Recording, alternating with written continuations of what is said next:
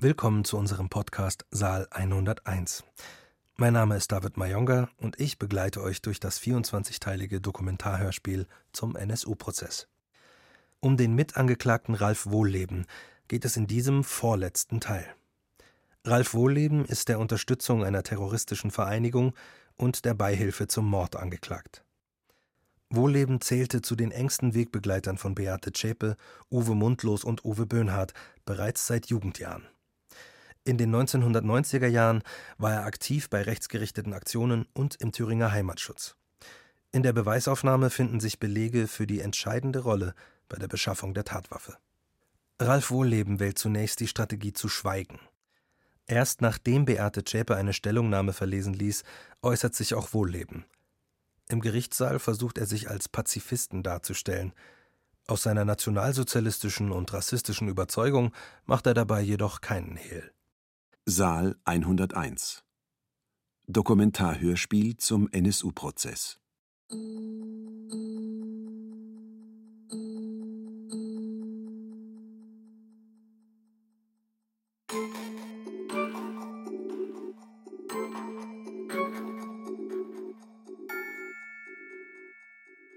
Teil 23 Beweisaufnahme mit Angeklagter Ralf Wohlleben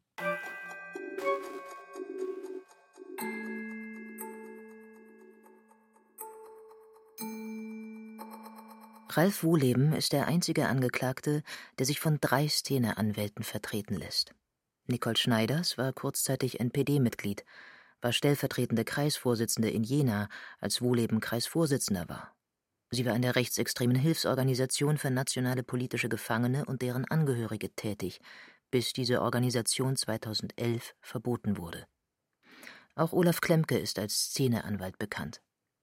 Er verteidigte unter anderem Mitglieder der NPD und Mitglieder der Skinheads Sächsische Schweiz. Wolfram Narath war Vorsitzender der Wiking-Jugend. Ralf Wohleben schweigt bis zum 251. Verhandlungstag und gibt über seine Anwälte zu verstehen, dass er nicht aussagt. Nachdem Beate Zschäpe am 249. Verhandlungstag eine Stellungnahme verlesen ließ, bricht auch Wohleben sein Schweigen. Am 251. Verhandlungstag ließ der Mitangeklagte Ralf Wohlleben zunächst eine Stellungnahme vor. Auszug Die Geschehnisse in der DDR prägten mich. Ich verfolgte den Rücktritt von Honecker am Radio mit. Wir hofften auf ein freies Leben. Ich war bei den Montagsdemos dabei. Ich hatte immer schon einen großen Nationalstolz, war Mitglied in der Kameradschaft Jena, die lokale Szene teilte sich in Skins und Scheitels auf. Ich sah mich als Scheitel, da war mehr Interesse für Politik. Der Großteil des Thüringer Heimatschutzes ging in die NPD. Ich war verwundert, als man mir einen Mitgliedsantrag unter die Nase hielt. Ich hatte bisher keine Ahnung. 2000 sollte Winzerla einen Ortschaftsrat bekommen. Die Hürden, an so einer Wahl teilzunehmen, waren gering. Ich wollte an der Gestaltung des Stadtteils mitwirken. Vorgeschlagen hatte mich Carsten Schulze. Ich bekleidete bei der NPD verschiedene Ämter. Pressesprecher, neue Medien, Familie. Trat dann aus der Partei aus persönlichen Gründen aus. Aber an meiner politischen Einstellung änderte sich nichts. Götzl, wie war Ihr persönliches Verhältnis zu den Eltern? Wohleben? Ich durfte nicht lange draußen bleiben, meistens bis 18.30 Uhr unter der Woche, und wenn ich mich nicht daran gehalten habe, bekam ich Hausarrest. Götzl, warum sind Sie ausgerissen? Wohleben? Ich habe mich als Jugendlicher nicht frei gefühlt. In der Clique haben wir gesagt, wir hauen von zu Hause ab. Uwe Böhnhardt war auch dabei. Götzl, wie lange war das? Wohleben? Wir waren vier Tage weg. Wir waren eine größere Gruppe, sind von Jena mit dem Zug gefahren und haben zwei Autos gestohlen, sind damit wieder zurück nach Jena gefahren. Dort wartete die Polizei auf uns. Götzl, waren Ihre Eltern berufstätig? Wohleben ja. Die Mutter war Feinmechanikerin und der Vater Spritzlackierer. Sie haben die Ausbildung zum Verkäufer abgebrochen. Warum? Das war sehr schulisch, und ich konnte nichts damit anfangen. Sie hatten ausgeführt, dass Sie nach der Umschulung zum Fachinformatiker 2003 keine Anstellung bekommen hätten und dass das auch mit Ihren politischen Aktivitäten begründet worden wäre. Ich habe bei einem Opel-Autohaus gearbeitet und im Gästebuch war ein Eintrag ob man wisse, wer ihre Seite betreut. Da sagte mir der Geschäftsführer, er wolle nicht ins Fadenkreuz antifaschistischer Aktivitäten geraten. War Alkohol ein Thema? Ich habe früher wenig Alkohol konsumiert. Beim Autofahren nie. Haben Sie Drogen konsumiert? Nie. Gab es Verletzungen? Ja schon. Mal hier, mal da ein Kieferbruch. Psychische Probleme? Nein.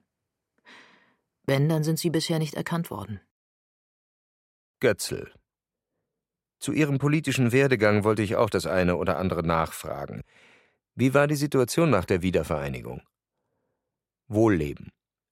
Ich habe den Eindruck gehabt, dass sich die Jugendlichen in zwei Lager aufteilen. Leute, die sich eher zu ihrer Nationalität bekannt haben und welche, die das nicht wollten. Die haben sich zwar als rechts bezeichnet, aber ohne das, was dahinter steht. Ich hatte Freunde zu DDR-Zeit, die haben sich dann der Linken angeschlossen. Die meinten, jeder, der eine Deutschlandflagge zeigt, der sei ein Nazi. Haben Sie an Wahlkampfveranstaltungen einer nationalen Partei teilgenommen? Man erfährt halt zufällig von solchen Wahlkampfveranstaltungen, die waren für mich beeindruckend. Es war wichtig für mich, mich dieser Gruppe zugehörig zu fühlen. Ich habe die ganze Zeit ein Plakat gehalten, weiß aber nicht mehr, was drauf stand. Mich hat das halt begeistert, wie diszipliniert das ablief, mit Fahnen und so. Ich fand das gut. Das hat mich an die DDR-Zeit erinnert, diese Disziplin. Was bedeutete eine Mitgliedschaft in der Kameradschaft Jena? Das Zahlen des Mitgliedsbeitrages und Kameradschaftsabende. Wir dachten, in anderen Städten gibt es Kameradschaften, dann muss es hier auch eine geben. Da wurden auch so sinnlose Diskussionen geführt, ob man während der Kameradschaftssitzung trinkt und raucht. Wir waren der Meinung, dass man da nicht trinkt, weil Alkohol die Zunge lockert und dann keine vernünftige Diskussion entstehen kann. Götzeln. Carsten Schulze war in jener erster Vorsitzender des NPD-Kreisverbandes. Sie sollten das Amt übernehmen. Von wem ging die Initiative aus? Wohlleben. Das weiß ich nicht mehr. Nach der Kreisvorstandsgründung wurden Probleme angezeigt, weil Carsten so jung war und keinerlei politische Erfahrung hatte. Götzeln. Sie sind auf Holger Gerlach eingegangen. Sie hatten hier vom Glücksspiel gesprochen, was Ihre und Gerlachs Person anbelangt. Was ist letztendlich gemeint? Wohlleben. Die Identität hängt ja immer damit zusammen, welche Finanzmittel man zur Verfügung hat. Ich habe ja kaum Geld gebraucht, ich habe noch zu Hause gewohnt. Ich habe mein Arbeitslosengeld oder Lehrlingsgehalt zum Monatsanfang abgeholt und bin dann halt in die Spielothek, oft mit Holger Gerlach. Ich weiß, dass er auch einen Dispo-Kredit hatte und dann haben wir mit Geld der Bank gespielt. Das war ein krankhafter Zwang, zum Monatsanfang zu zocken. Wenn ich mit Holger Gerlach gespielt habe, haben wir das Geld immer geteilt, aber im Endeffekt war es egal, weil wir haben es dann immer wieder zusammen verspielt. 100 Mark, 300 Mark. Gerlach schaut an die Decke, lächelt, nickt, wippt dabei mit dem ganzen Körper. Es macht den Eindruck, als könne er sich sehr gut an das Zocken erinnern. Götzl. Sie hatten gesagt, Uwe Böhnhardt hatte Interesse für Waffen und Militaria. Hatte Böhnhardt zu der Zeit eine scharfe Waffe? Wohlleben. Nein, das war nie ein Gesprächsthema. Auch mit der Bewaffnung, das war jedem selbst überlassen. Hatten Sie selbst eine Waffe? Nein, außer Sie rechnen das Luftgewehr von meinem Opa dazu. Götzl. Sie sagten, im rechten Lager sei bekannt, dass Sie Gewalt ablehnten. Wohlleben. Das sieht man ja hier im Verfahren. Es sagt ja niemand, dass ich Gewalt ausgeübt hätte. Es war gängig, dass wir Leute dazu aufgerufen haben, auf Gewalt zu verzichten. Auszug aus der Stellungnahme Wohlleben. Meine ablehnende Haltung gegenüber Gewalt umfasst erst recht die Begehung von Morden, egal aus welcher Motivation heraus dies geschieht. Hätte ich damals geahnt, dass sie einmal Menschen töten würden, hätte ich ihnen nicht geholfen. Erklärung Vertreter der Nebenklage Kubaschik. Das Interesse von Gamse Kubaschik ist die Aufklärung der Morde. Sie hätte viele Fragen an Wohlleben, doch sie empfindet Wohllebens Darstellung der rechten Szene als Zumutung. Er stellt sie als Friedensbewegung, mit ihm als Nationalpazifisten dar. Sie erwartet nicht, dass ihm das jemand glaubt. Götzl. Sie hatten die Ziele des nationalen Widerstands Jena beschrieben. Was ist damit gemeint? Wohlleben. Nationaler Widerstand war kein Verein, sondern ein lockerer Verband von Leuten, die aus den jungen Nationalisten und dem Thüringer Heimatschutz bestanden. Bei all unseren Betrachtungen steht das Volk im Vordergrund. Wir versuchen Bräuche und Sitten aufleben zu lassen. Wir bekennen uns zu jedem Teil unserer Geschichte. Die Geschichte wird auf zwölf Jahre reduziert, es gibt aber noch viele hundert Jahre davor. Götzel. Jetzt haben Sie diese zwölf Jahre angesprochen. Wohlleben. Ich verherrliche diese zwölf Jahre nicht, aber ich beschäftige mich damit. Ich bin halt der Meinung, dass die Aufarbeitung diesbezüglich relativ einseitig verläuft. Was meinen Sie damit? Dass man immer nur guckt, was die Schuld der Deutschen ist und nicht guckt, was die Schuld der Amerikaner, der Engländer ist, zum Beispiel beim Angriff auf Dresden, wo die Opferzahlen viel geringer hätten sein können. Welche politische Gesinnung und welche Radikalität lässt sich aus dieser Zeit, als es noch genügend Zeugen um diese Gruppe herum gab, als die Jenaer Kameradschaft aktiv war, als Ralf Wohleben schon in der NPD aktiv war, das ist eine Zeit, da gibt es Zeugen und da gibt es Taten, die sich nachweisen lassen. Auch wenn die Taten verjährt sind, zeigen sie doch die Radikalisierung dieser jener Kameradschaft und da gehört Ralf Wohlleben als NPD-Funktionär auch dazu. Auch seine Bereitschaft, Unterstützungsleistungen dieser Dimension zu gewähren, äh, leitet das Gericht aus dieser Zeit ab. Verteidigung Wohlleben. Antrag. Das Gericht soll einen Sachverständigen für Demografie einladen, um zu belegen, dass das deutsche Volk durch Geburtenrückgang seit 1970 stetig weniger deutsche Nachkommen hervorbringt, älter wird, die Zahl der Frauen im gebärfähigen Alter und zeugungsfähiger Männer immer geringer wird, dass Deutschland jährlich mindestens 150.000 Deutsche durch Auswanderung verliert, dass durch massenhafte Einwanderung der Anteil der Deutschen immer geringer wird, im Jahr 2050 wird die deutsche Bevölkerung eine Minderheit in Deutschland sein. Deshalb darf jeder vom drohenden Volkstod des deutschen Volkes sprechen. Aus der Parole Volkstod stoppen kann nicht auf eine ausländerfeindliche Haltung von Wohleben geschlossen werden. Anmerkung der Berichterstatterin. Das ist pure Nazi-Propaganda im Gerichtssaal. Offenbar ist der Wohllebenverteidigung inzwischen tatsächlich alles egal. Vertreter der Nebenklage Yashar Hier wird nichts anderes gesagt, als dass Menschen, die nach Deutschland gekommen sind, hier zum Teil geboren sind, kein Recht haben, Deutsche zu werden. Das ist Nazi-Jargon, der dann dazu führt, dass ein Schimschek, ein Yashar eben nicht dazugehören. Sollten irgendwelche Zweifel an der ideologischen Ausrichtung des Angeklagten bestehen, dann glaube ich, dass dieser Antrag die letzten Zweifel beseitigt haben sollte. Anmerkung der Berichterstatterin. Der Antrag der Verteidigung Wohleben, einen Sachverständigen für Demografie einzuladen, wird eine Woche nach Antragstellung abgelehnt. Wohleben. Ich habe mir überlegt, noch was zum Austritt aus der NPD zu sagen. Als unsere Örtlichkeit, das Schulungsobjekt in Jena, vom Bauordnungsamt geschlossen wurde, hat uns die Partei nicht geholfen. Deswegen bin ich ausgetreten, weil ich die Solidarität vermisst habe. Götzl, was können Sie zur Aktion mit dem Puppentorso sagen? Sie hatten beschrieben, es sei eine Reaktion auf Journalisten, die nicht mehr über Flugblattaktionen berichten wollten. Wohlleben? Für mich war das eine Trotzreaktion. Dann machen wir eben was, worüber Sie in jedem Fall berichten müssen. Wie kam es zur Herstellung und Aufhängen des Puppentorsos? Da kann ich mich nicht mehr dran erinnern. Ich wollte nicht mitmachen, wurde angesprochen, ob ich nicht Schmiere stehen könne. Ich stand nur neben dem Pkw, bin nicht auf der Brücke gewesen. Wer hat Sie angesprochen? Uwe Böhnhardt oder Uwe Mundlos.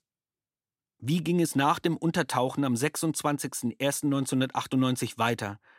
Wie viele persönliche Treffen gab es zwischen Ihnen, Mundlos und Böhnhardt?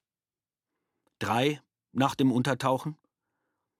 Wann war das erste Treffen? Das muss irgendwann zwischen März und Mai 1998 gewesen sein. Und das zweite Treffen 1999?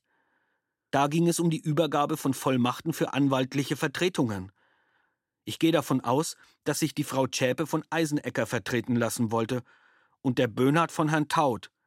Ich weiß nur, dass ich beim Dr. Eisenecker war, um zu klären, ob er bereit ist, die anwaltliche Vertretung zu übernehmen. Wie wir das handhaben wollen mit dem Kontakt zu den dreien. Auszug aus der Stellungnahme Wohleben. Irgendwann, wahrscheinlich Anfang 1999, bin ich mit einem Pkw nach Chemnitz gefahren. Beim Treffen sollte ich von Schäpe eine Vollmacht für eine anwaltliche Vertretung bekommen. Vielleicht wurde auch von Mundlos und Böhnhardt eine entsprechende Vollmacht übergeben. Das Treffen mit den Dreien fand in der Nähe eines Einkaufszentrums statt. Böhnhardt äußerte den Wunsch nach einer scharfen Waffe. Es sollte eine Pistole, kein Revolver sein. Ich sagte, ich kenne mich damit nicht aus. Er sagte, ich solle darauf achten, dass es ein deutsches Fabrikat sei. Ich fragte, woher das Geld kommen solle. Er sagte, ich könne bei Tino Brandt anfragen. Wozu er eine scharfe Waffe bräuchte, wollte ich wissen. Böhnhardt hat mir klargemacht, dass er sich eher selbst erschießen würde, als in Haft zu gehen. Wegen Strafverfolgung wollte ich keine Waffe besorgen. Ich wollte auch nicht schuld an Böhnhardts Suizid sein. Götzl, wie lief das dritte Treffen ab? War von einem Zeitrahmen die Rede, in dem die Waffe besorgt werden sollte? Wohlleben. Nein, nur von der Waffe. Haben Sie mit Brandt darüber gesprochen? Nein, ich habe mit niemandem darüber gesprochen. Ich wusste, dass der Wunsch nach der Waffe da ist, aber wusste auch, dass ich keine beschaffen will. Sind Sie von Böhnhardt, Mundlos oder Zschäpe nochmal auf Waffen angesprochen worden? Telefonisch, ja. Ob sich da was getan hätte. Vermutlich von Böhnhardt. Meine Standardantwort war nein. Einer der Uwes sagte halt, man soll's dann mal im Medley probieren. Ich bin definitiv nicht mit ins Medley gegangen. Ist die Art und Weise, wie Sie die Waffe besorgen sollten, besprochen worden? Nein. Ich habe dann irgendwann gesagt, ich hätte jetzt jemanden, der sich kümmert. Hab halt irgendeinen Kakao erzählt. Wie ging es weiter mit der Waffenbesorgung? Carsten Schulze sagte mir, er habe auch den Auftrag, eine Waffe zu besorgen. Ich habe keine Erinnerung, vielleicht habe ich gesagt, Geh ins Medley. Götze. Wie viel Zeit verging, bis Carsten Schulze mit der Waffe zu Ihnen kam? Wohlleben. Ganz schwer zu sagen, ich habe da keinen Ankerpunkt. Wie war die Situation mit der Waffe, als er bei Ihnen eingetroffen ist? Ich weiß nicht mehr, wer das Ding ausgepackt hat. Ich war überrascht, dass da dieser Schalldämpfer dabei war. Vermutlich aus der Verwunderung heraus habe ich das dann halt mal draufgeschraubt. Ich habe mir jetzt die Waffe auch nicht näher angeguckt, weil ich damit eh nichts hätte anfangen können. Haben Sie die Waffe angefasst? Ich habe die Waffe angefasst, ja. Ich habe den Schalldämpfer raufgeschraubt. War vorher zwischen Ihnen dreimal die Rede vom Schalldämpfer? Nein, ich habe mich gewundert, dass das Ding dabei war. Haben Sie Schulze darauf angesprochen? Nein, wir haben ja in der Wohnung nicht gesprochen. Ich habe da auch keine Erinnerung, auch im Nachgang nicht. Es gab telefonisch mal die Beschwerde, dass die Waffe Schrott wäre. Es kann sein, dass ich darüber mal mit Carsten gesprochen habe, aber ansonsten habe ich da keine Erinnerung. Götzel. Haben Sie nach der Situation in der Wohnung irgendwann mal mit Schulze darüber gesprochen, was er mit der Waffe gemacht hat? Wohlleben. Ich weiß, dass er irgendwann mal erzählt hat, dass er in Chemnitz war. Verteidigung Schulze. Herr Wohlleben, es ist nicht nachvollziehbar, dass Sie selber keine Anstrengungen wegen der Waffe unternehmen, weil Sie nicht wollen, dass Böhnhardt sich das Leben nimmt, aber Herrn Schulze nicht davon abhalten, die Waffe zu besorgen. Wohlleben. Ich bin nicht davon ausgegangen, dass es im Medley scharfe Waffen gibt. Götzl. Es geht mir nochmal um Holger Gerlach. Inwiefern war das Besorgen von Waffen mit Holger Gerlach ein Thema?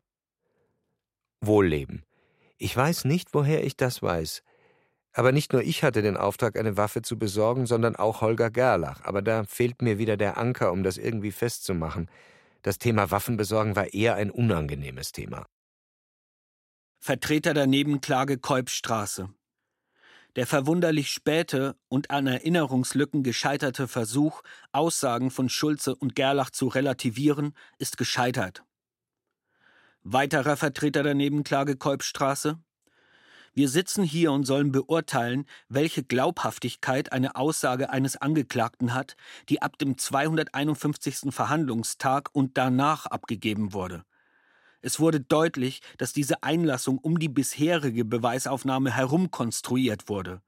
Das zentrale Motiv der Waffenbesorgung, nämlich dass Uwe Böhnhardt sich im Zweifel umbringen könne, wurde erst zwei Verhandlungstage zuvor von Zschäpe eingeführt, vorher nie. Das ist wenig glaubhaft. Wohleben hat keine Angaben zu seiner Entlastung gemacht. Auszug aus dem Plädoyer der Verteidigung Wohlleben. Wir hatten darauf hingewiesen, dass das Tatbild der Mordserie eher darauf hindeutet, dass es sich bei Uwe Mundlos und Uwe Böhnhardt um psychopathische Serienkiller gehandelt hat, die ihren Untaten das Mäntelchen einer ideologisch-politischen Begründung umhängten. Sie begingen Mordtaten immer offener und bei immer größer werdendem Entdeckungsrisiko, das sich bis Kassel steigerte. Hier erschossen sie das Opfer wenige Meter entfernt von einer Polizeistation. Den Mord an Michel Kiesewetter verübten sie auf einem frei zugänglichen Platz, auf dem sich mehrere Zeugen aufhielten. Das deutet darauf hin, dass Uwe Mundlos und Uwe Böhnhardt die Taten brauchten, um daraus Befriedigung zu beziehen. Deshalb haben sie Fotos der Opfer angefertigt. Die Herstellung und Abänderung des Bekennervideos gestattete ihnen, die Morde immer wieder nachzuvollziehen, nachzuerleben und sich daran zu berauschen oder zu ergötzen. Ralf Wohlleben, konnte nicht erkennen, dass es sich bei Uwe Mundlos und Uwe Böhnhardt um gemeingefährliche Psychopathen handelte. Auszug aus dem Plädoyer der Bundesanwaltschaft. Ralf Wohlleben war über die aggressive politische Haltung von Mundlos, Böhnhardt und Schäpe im Bilde, wusste von deren Sprengstoffbesitz, wusste Bescheid über die Lagerung von Rohrbomben, wusste von den Raubüberfällen, wusste, dass die drei gewalthafte Aktionen befürworteten. Vor diesem Hintergrund verlangten die drei eine Pistole mit Schalldämpfer und möglichst viel Munition. Zweifelt irgendjemand im Saal daran, dass der Angeklagte nicht zumindest die Möglichkeit in Erwägung gezogen hat, dass mit dieser Schalldämpferpistole aus ideologischen Gründen Menschen getötet werden? BR Nachrichtenmeldung 13. Mai 2018 die Verteidiger des mutmaßlichen NSU-Helfers Ralf Wohleben haben ihren Mandanten als unschuldig bezeichnet und einen Freispruch für ihn gefordert. Die Beweislage reiche für eine Verurteilung nicht aus, erklärten sie.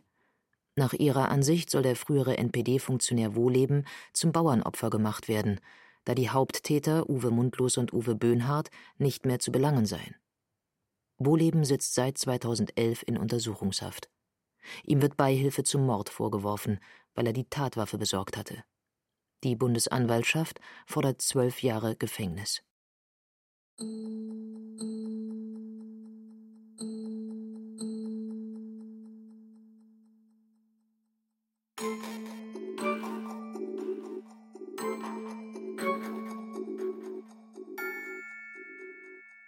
Saal 101 Dokumentarhörspiel zum NSU-Prozess Teil 23 Beweisaufnahme mit Angeklagter Ralf Wohlleben